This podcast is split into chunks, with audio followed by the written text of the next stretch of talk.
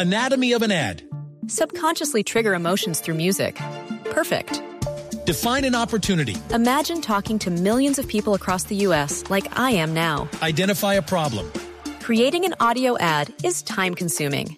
Offer a solution. Utilize cutting edge AI.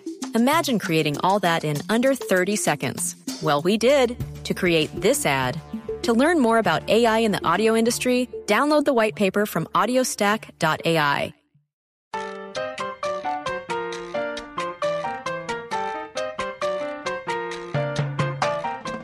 continuación, desde Bogotá, Colombia, en hjck.com, escucharemos Literatura al Margen. Presenta Camila Willes.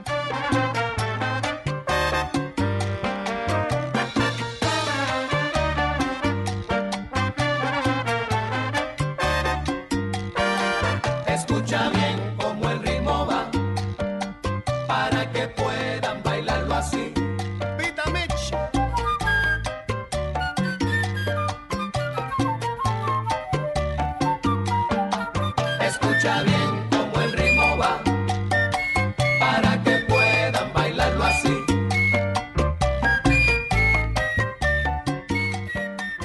Buenas tardes a todos, bienvenidos a Literatura al Margen.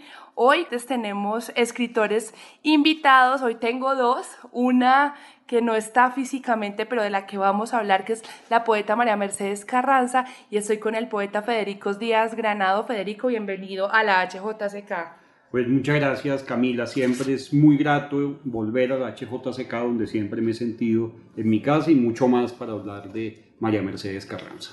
Estamos hablando de María Mercedes a propósito de una compilación de su poesía completa que acaba de hacer Lumen, un libro precioso con la portada de ella, una foto que mucha gente reconoce, que es ella joven con un sombrero y donde se tienen además al final unas 10 poesías inéditas de María Mercedes Carranza. ¿Quién es María Mercedes Carranza, Federico? Pues para mí María Mercedes es la más alta voz femenina en la poesía colombiana, una de las más altas voces además de la poesía colombiana que logró dotar de una coloquialidad, de una sencillez los temas más trascendentales de las emociones humanas.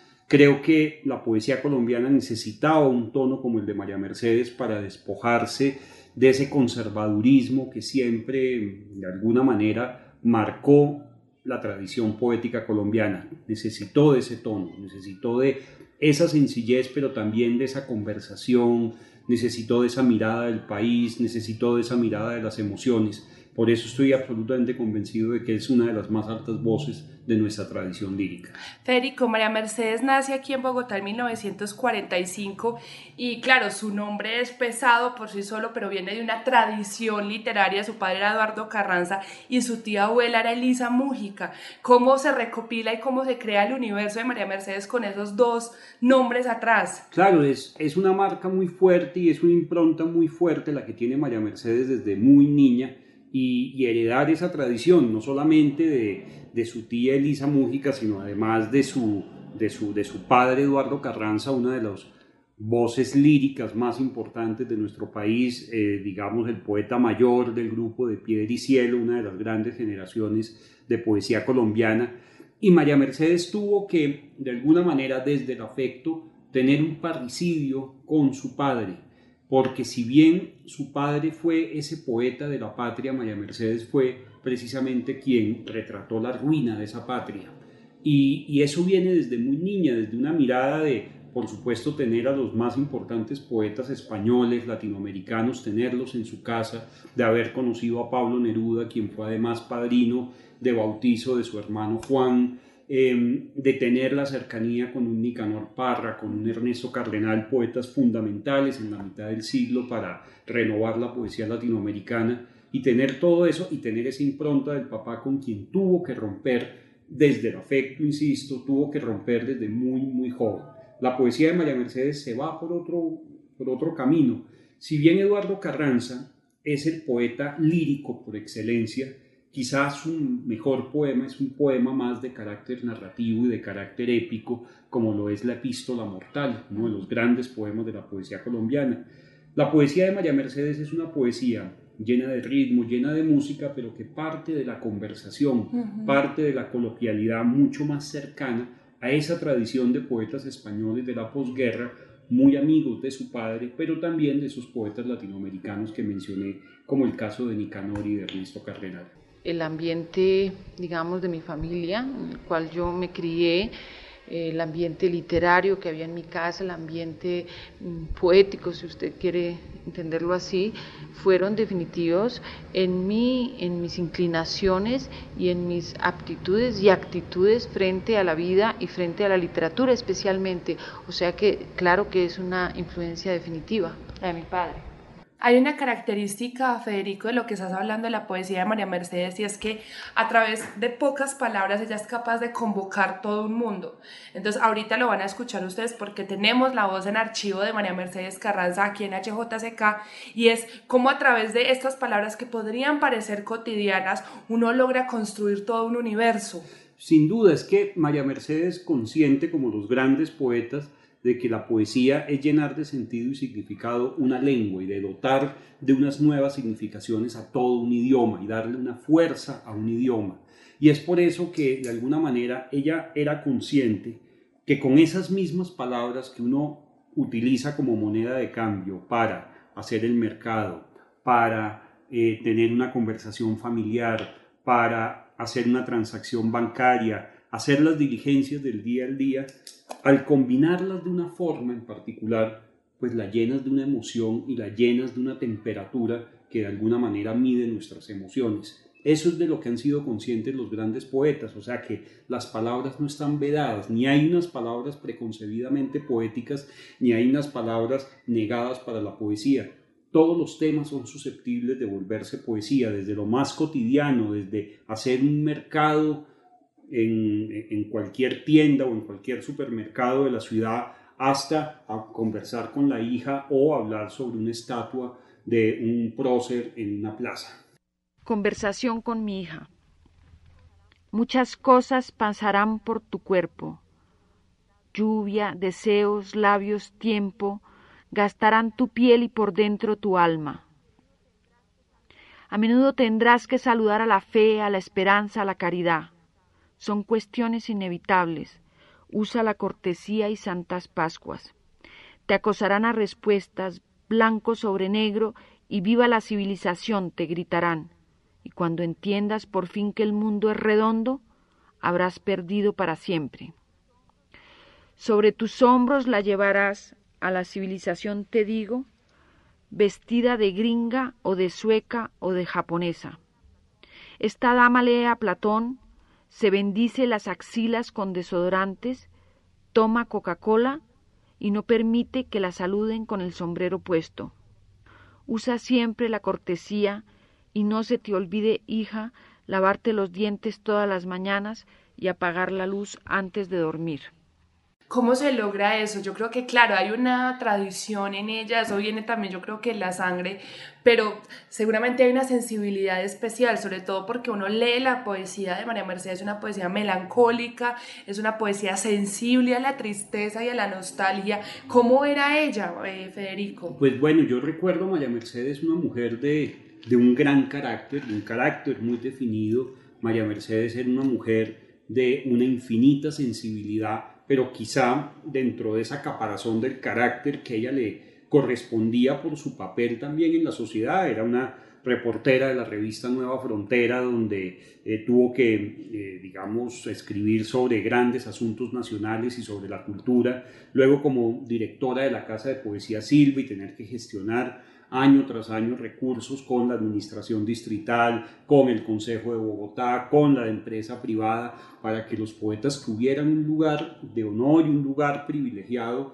dentro de la cultura del país organizar el Congreso José Asunción Silva en el año 96, que eso fue todo el año Silva, pues una gran fiesta gracias a María Mercedes, ser delegada a la Asamblea Nacional Constituyente, en fin, para eso requería tener un carácter y tener una manera de enfrentar una sociedad que es adversa a los poetas. Sin embargo, detrás de esa caparazón que, que nos mostraba María Mercedes, pues había una mujer también muy tierna y una mujer de una gran sensibilidad y una mujer que se conmovía con las cosas más sencillas de la vida y con el asombro del mundo y que se maravillaba ante el detalle de un cuadro. María Mercedes era una gran observadora María Mercedes llegaba por las mañanas a la casa de poesía Silva y una de las primeras tareas que, que, hacía era mirar una por una las, las plantas del jardín, mirar y mirar si estaban cuidadas, si estaban, em, si tenían buena salud cada una de ellas. Casi que tenía como una conversación secreta con ellas, que las flores siempre estaban florecidas y las plantas estaban muy vitales y muy coloridas. Entonces, eh, detrás de esa mujer, con esa caparazón y con ese carácter fuerte, pues estaba esa mujer sensible y esa mujer que se asombra por esos detalles cotidianos. Hablo del desamor eh, y del amor, claro está.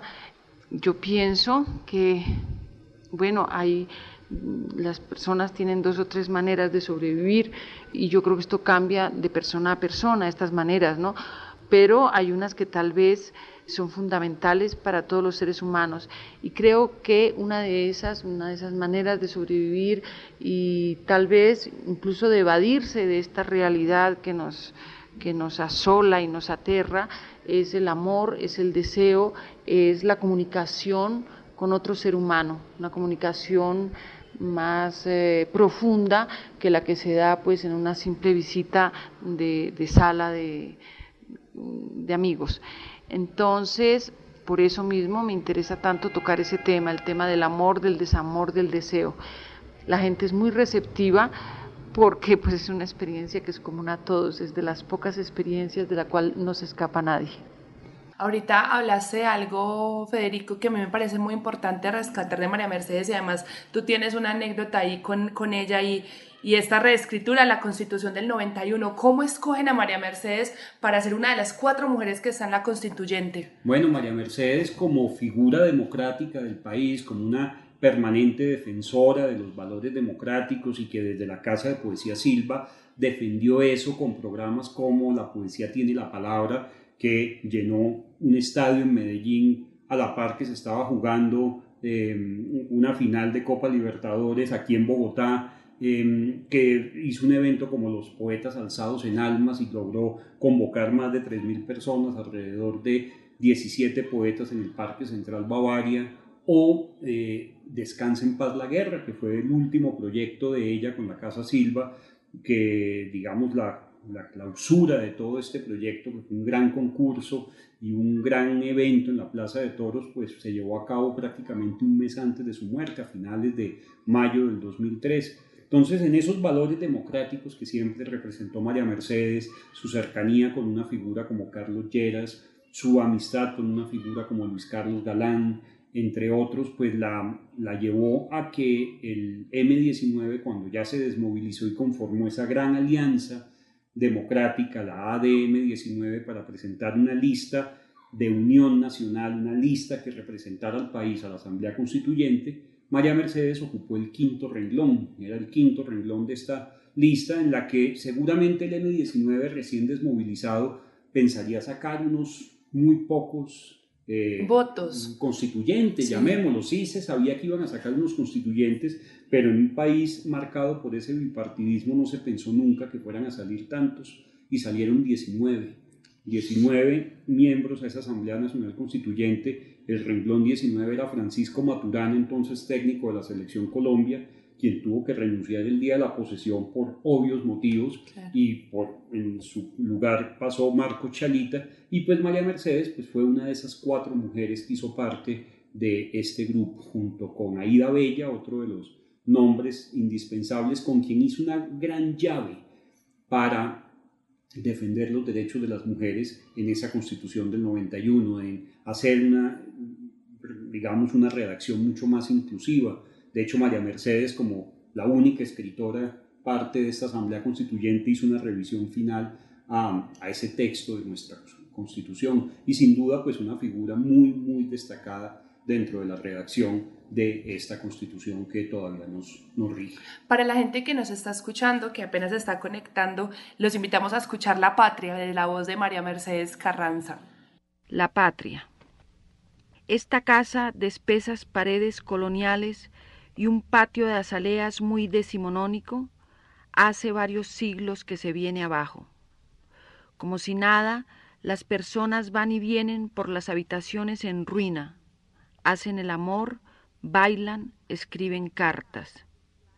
A menudo silban balas, o es tal vez el viento que silba a través del techo desfondado. En esta casa los vivos duermen con los muertos, imitan sus costumbres, repiten sus gestos, y cuando cantan, cantan sus fracasos. Todo es ruina en esta casa. Están en ruina el abrazo y la música, el destino. Cada mañana las risas son ruina, las lágrimas, el silencio, los sueños.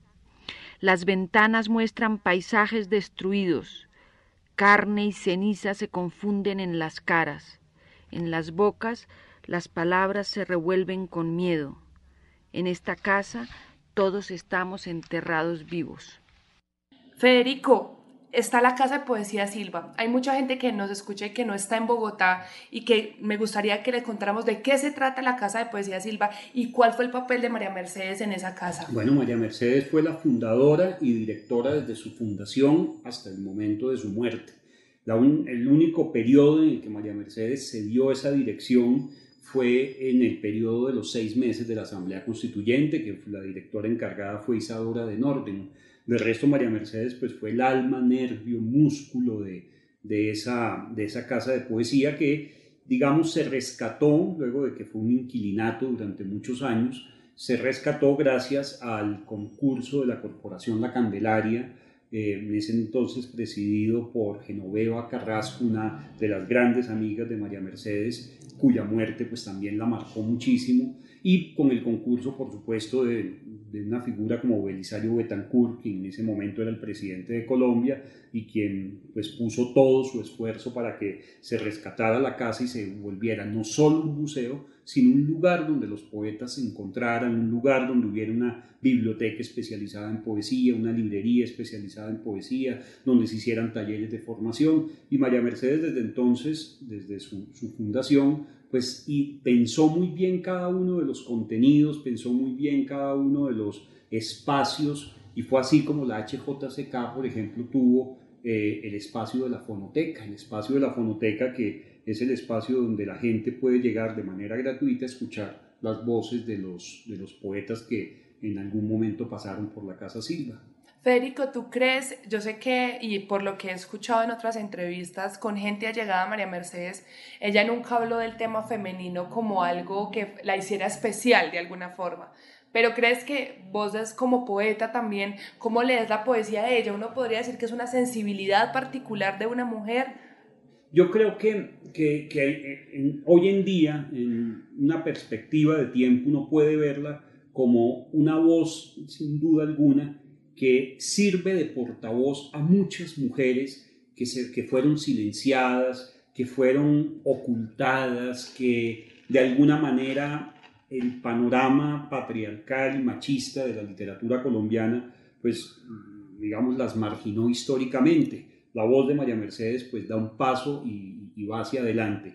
Pero María Mercedes no, no, no le gustaban esos distingos y María Mercedes por ejemplo, se opuso desde siempre a que se le llamara poetisa, y era una ella decía que ella era una poeta y que, y, que no le gustaba estar en antologías de poesía escrita por mujeres, porque entonces también habría que hacer una escrita por los hombres o eh, hacer una escrita por los negros o hacer una escrita por los solamente claro, la segregación. Ella siempre se, se, opuso a eso, sin embargo, pues su espíritu liberal e incluyente pues la llevó a ser, como te digo, una de las figuras democráticas del país, no solamente desde la constituyente, sino desde su labor como la gestora cultural que fue en la Casa de Poesía Civil. ¿Por qué es importante tener hoy, en el 2019, ya a puertas del 2020, un libro que recoja toda la poesía de María Mercedes? Porque María Mercedes nos sigue diciendo cosas como si las hubiera escrito ayer, porque María Mercedes sigue estando vigente en sus temas, no solamente por tocar los temas de las grandes emociones humanas, sino por retratarnos el país en ruinas que nos tocó recibir en el último, en el último siglo. O sea, nosotros heredamos en este bicentenario de la independencia, podemos reflexionar que heredamos finalmente un país dividido, un país fragmentado, un país que se polarizó desde la noche septembrina, cuando iban a matar a Bolívar sus antiguos partidarios, todo eso que nos heredamos hasta hoy en día, pues de alguna forma María Mercedes eh, lo, retrató y lo tradujo muy bien en la palabra poética. Leer la poesía de María Mercedes es leer el testimonio de una época, es leer un testimonio generacional. Creo que en un poema como el poema de los hados, donde ella empieza diciendo soy hija de Benito Mussolini y, y empieza a hablar como de los símbolos de la época, pues de alguna manera retrata lo que es eso, lo que es haber sido una hija de los años 60, de haber visto cine, de haber escuchado música, de haber visto determinada pintura. O sea que María Mercedes sí nos traza una crónica de un país, pero de un país en ruinas. Así como decía anteriormente, su padre fue el poeta del paisaje nacional, María Mercedes nos retrata esa entraña derruida, fracasada, derrotada de nuestra patria. Ya lo he dicho varias veces y lo repito, yo no creo en la inspiración. Yo no creo en la inspiración, pienso que ese es una un tópico del siglo pasado de los románticos, ¿no? que se creían seres iluminados, los escritores románticos seres iluminados y casi extraterrestres. Yo pienso que hay una dosis tal vez de parte irracional, digamos, que pertenece a la sensibilidad, una dosis mínima, pongámosle un porcentaje, puede ser el 20% en una creación como la mía, estoy hablando desde luego de mí, un 20% que responde a esa a ese empuje de la sensibilidad, ese impulso de la sensibilidad y de resto es trabajo, trabajo consciente, trabajo racional, trabajo de oficio, si usted quiere. Eso significa un riesgo también, ¿no? Uno viniendo de una familia donde tiene dos de los nombres más importantes de la tradición literaria en Colombia y pararse y decir renuncio, como le decías ahorita, con afecto, pero renuncio a esto y yo hago esto, significa un reto también. Claro, y es una manera de ser parricida, pero también de asumir su camino propio con ese riesgo, pero por supuesto con la responsabilidad y el afecto que esto requiere. Federico, la gente cree que, digamos, la poesía siempre es súper rimbombante. Por supuesto, hay una que es súper barroca, es súper difícil de entender, digámoslo así. Lo hablábamos hace dos semanas en, en México Sonoro con tu papá y decíamos, hay una poesía como la de Sor Juana Inés que te exige un compromiso a la hora de entenderla. Pero hay una poesía, por ejemplo, como la de María Mercedes haciendo Oda al Amor, que habla del amor sin esta idea lacrimosa y un poco melodramática. ¿Cómo podemos empezar a leer ese tipo de poesía que hace María Mercedes del amor, por ejemplo? Pues es que lo, lo, que decía también, María Mercedes es hija también de una época, una época donde hubo grandes rupturas con ese tono rimbombante de la poesía y entra en la poesía latinoamericana y sobre todo en la poesía en español, una poesía mucho más conversacional y cotidiana, donde quizás sus mayores exponentes son un Nicanor Parra con su antipoesía, un Ernesto Cardenal, un Roberto Fernández Retamar. En ese caso, María Mercedes es la gran heredera como de esa corriente de tradición en nuestro, en nuestro idioma. Y, y precisamente de todos esos estímulos que recibió de no solamente de sus lecturas, sino de todos aquellos poetas que visitaron su casa y que ella tuvo la oportunidad de conocer, pues María Mercedes supo coger lo mejor de cada uno de ellos, supo ponerlos al servicio de su voz y supo también tomar distancia para hacer su camino. Y es por eso que la poesía de María Mercedes se puede leer así, de una manera muy sencilla, es una poesía que comunica, es una poesía que se entiende, es una poesía que de alguna manera cualquier lector desprevenido va a poder sentir cercana. Escuchemos entonces Oda al Amor de María Mercedes Carranza. Oda al Amor. Una tarde que ya nunca olvidarás, llega a tu casa y se sienta a la mesa. Poco a poco tendrá un lugar en cada habitación. En las paredes y los muebles estarán sus huellas. Descenderá tu cama y ahuecará la almohada. Los libros de la biblioteca, precioso tejido de años, se acomodarán a su gusto y semejanza, cambiarán de lugar las fotos antiguas.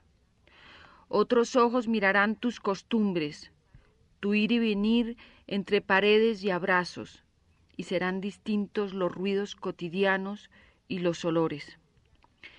Cualquier tarde que ya nunca olvidarás, el que desbarató tu casa y habitó tus cosas, saldrá por la puerta sin decir adiós. Deberás comenzar a hacer de nuevo la casa, reacomodar los muebles, limpiar las paredes, cambiar las cerraduras, romper retratos, barrerlo todo y seguir viviendo. Recuerden a toda la gente que nos pueden seguir en todas las redes sociales como arroba Radio. Soy con Federico Díaz Granados hablando sobre María Mercedes Carranza. El dolor de María Mercedes Carranza, la violencia que atravesó a María Mercedes. ¿Qué pasó ahí, Federico? Pues yo siento que María Mercedes, no solamente en este retrato y este testimonio que hace de esa patria en ruinas, pues no solamente es una de sus mayores expositoras, sino que siento que María Mercedes, y lo escrito, ha sido como un San Sebastián atravesado por todos los tipos de violencia de nuestro país. Su gran amigo Luis Carlos Galán fue asesinado por el narcotráfico el 18 de agosto de 1989. Su hermano Ramiro fue secuestrado y asesinado por las FARC eh, a finales de, a comienzos de los, de los 2000. Eh, luego de que él se, desempeñaba como jefe de extranjería del DAS y denuncia la presencia de unos irlandeses que estaban entrenando a, este grupo de las FARC. Eh, su ex esposo, el gran estudioso de su obra, padre de su hija Melibea, el gran periodista y poeta Fernando Garavito, pues fue amenazado de muerte por los grupos paramilitares luego de la llegada de Álvaro Uribe al poder, un poco antes de la llegada de Álvaro Uribe, cuando eh, Fernando Garavito, siempre de posiciones muy recias y muy claras frente a la situación del país, escribiera una de las biografías no autorizadas eh, de, Uribe, donde denuncia muchos de los vínculos, digamos, familiares, en fin, que hoy en día pues hacen parte de la, digamos, historial. del historial y de lo que se comenta en los medios periodísticos. Fue amenazado y tuvo que salir al exilio. Eso también golpeó a María, Mercedes. Eh, la administración distrital de entonces, en dos oportunidades, le recortó sustancialmente el presupuesto a la Casa Silva, cosa que también a ella le, le, dolió muchísimo porque venía pues trabajando casi 20 años en lograr consolidar un espacio cultural para los poetas. Entonces todos estos, digamos, como modas de, de violencia de nuestro país la fueron atravesando y eso además sintetizado en una sensibilidad tan fuerte como la de ella, en una sensibilidad y en esa ternura y en, esa, en ese asombro tan particular por las cosas, pues por supuesto la, la, golpeó y la golpeó muchísimo. Entonces ahí es donde aparece la violencia atravesando de todas las formas esa, esa poesía, donde yo siento que sin duda en un poema como el 18 de agosto de 1989, como el poema de la patria o como el canto de las moscas que ella escribe y hace como una cartografía de, de la memoria para recordar a los lectores los lugares donde ocurrieron masacres, donde hubo asesinatos de distintas vertientes, de distintos actores de la violencia, pues nos dejan sin duda un testimonio muy valioso para volver a recobrar nuestra historia reciente. Hoy, 13 de mayo de 1985. Llega tu voz por el teléfono la oigo a mi lado en la cama, sensación o engaño o sombra.